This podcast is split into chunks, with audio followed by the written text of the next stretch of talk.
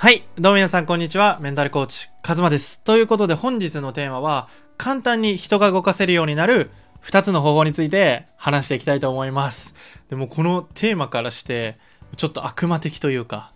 ちょもう人を動かしたいよ、みたいな方は、ぜひね、本当にこの音声聞いていただきたいです。これはもう僕がメンタル、心理学とか脳科学の観点からもそうですし、僕が実体験でやってて、これやってったらもう人めっちゃ自分の思い通りに動けるよっていう。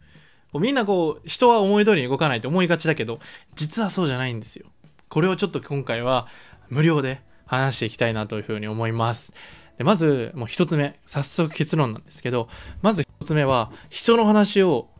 相手の話を100%聞くということです。で、二つ目は、感謝を伝えまくるっていう、この二つ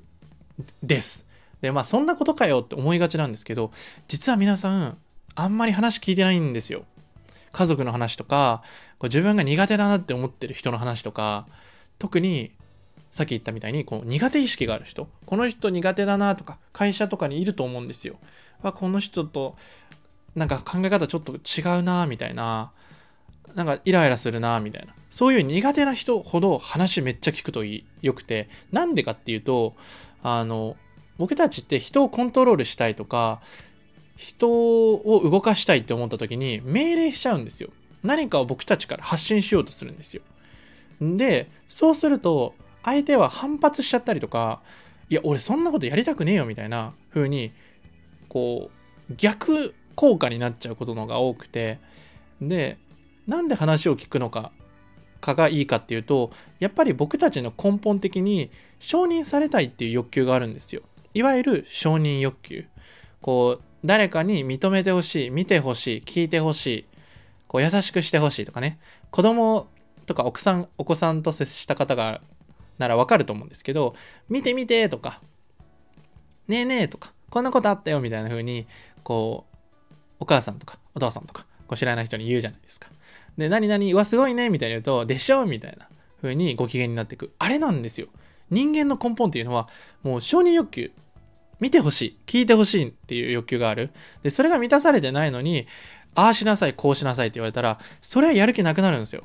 いやいや、話聞いてくれないのになんであんたの話聞かなきゃいけないのっていう風に。だから、自分がしてほしいことがあったら、あるなら、まず自分がしてあげるっていうのが大事で、で僕はこれ、コーチングやってからもうめちゃくちゃ痛感して、もうね、僕も、うわ、なんか今話したいなとか、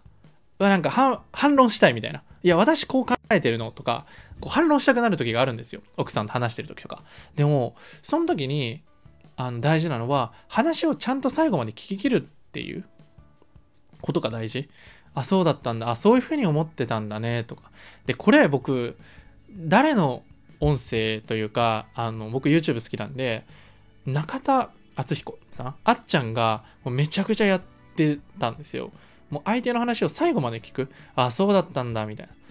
でも、その、あ、そうだったんだね、みたいな。で、その感情を伝えるんですよ。あ、確かにそういう思いにさせちゃったっていうのは、すごいごめん、みたいな。すごい、これが僕は悪いと思う。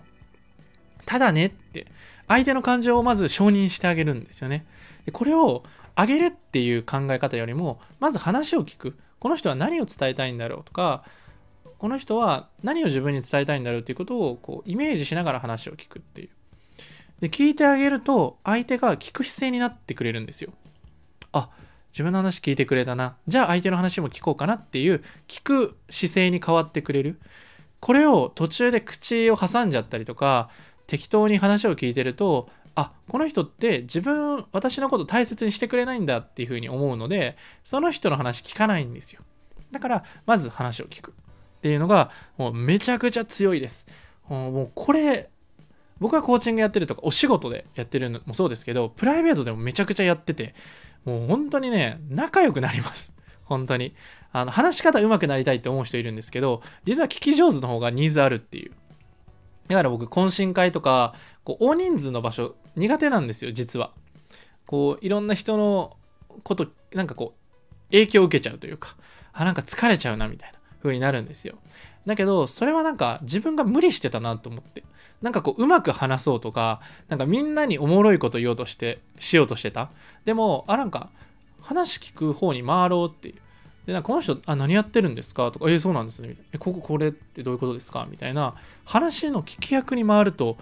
めっちゃ喜んでもらえるっていうこと気づいて、で、最近懇親会とかちょっと大人数の場所が苦手意識あんまなくなってきたんですよ。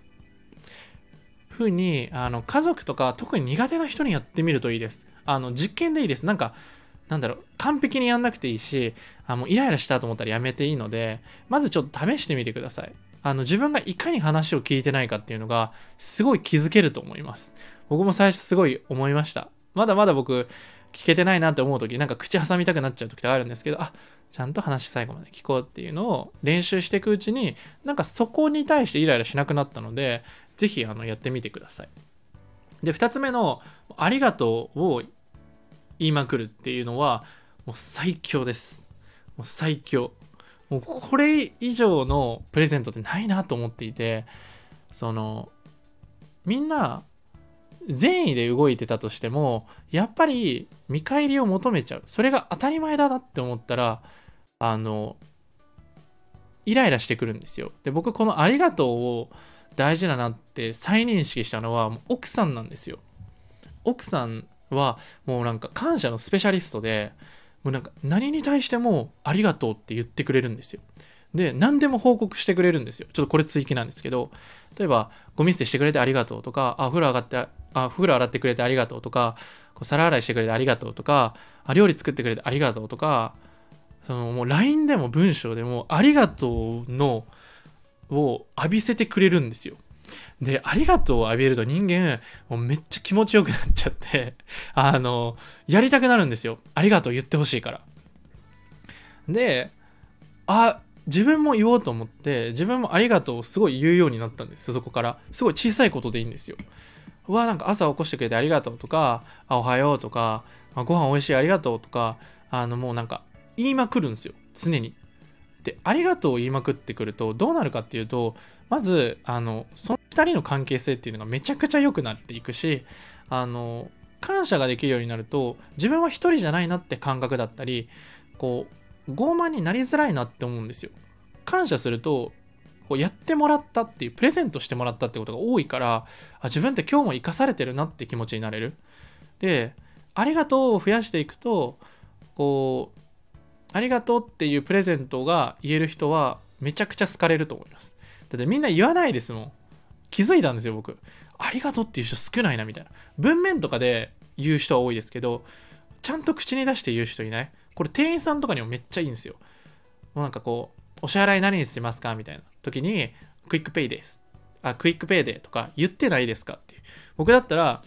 あ、 QUICPay でお願いしますって、もう絶対お願いしますって言うんですよ。でも店員さんはもうお願いしますっていう長文慣れてないんで、もうなんか食い気味で、あ、じゃあタッチしてくださいみたいな。ちょっと被っちゃう時もあるんですけど、あの、お願いしますとか、ありがとうございますとか、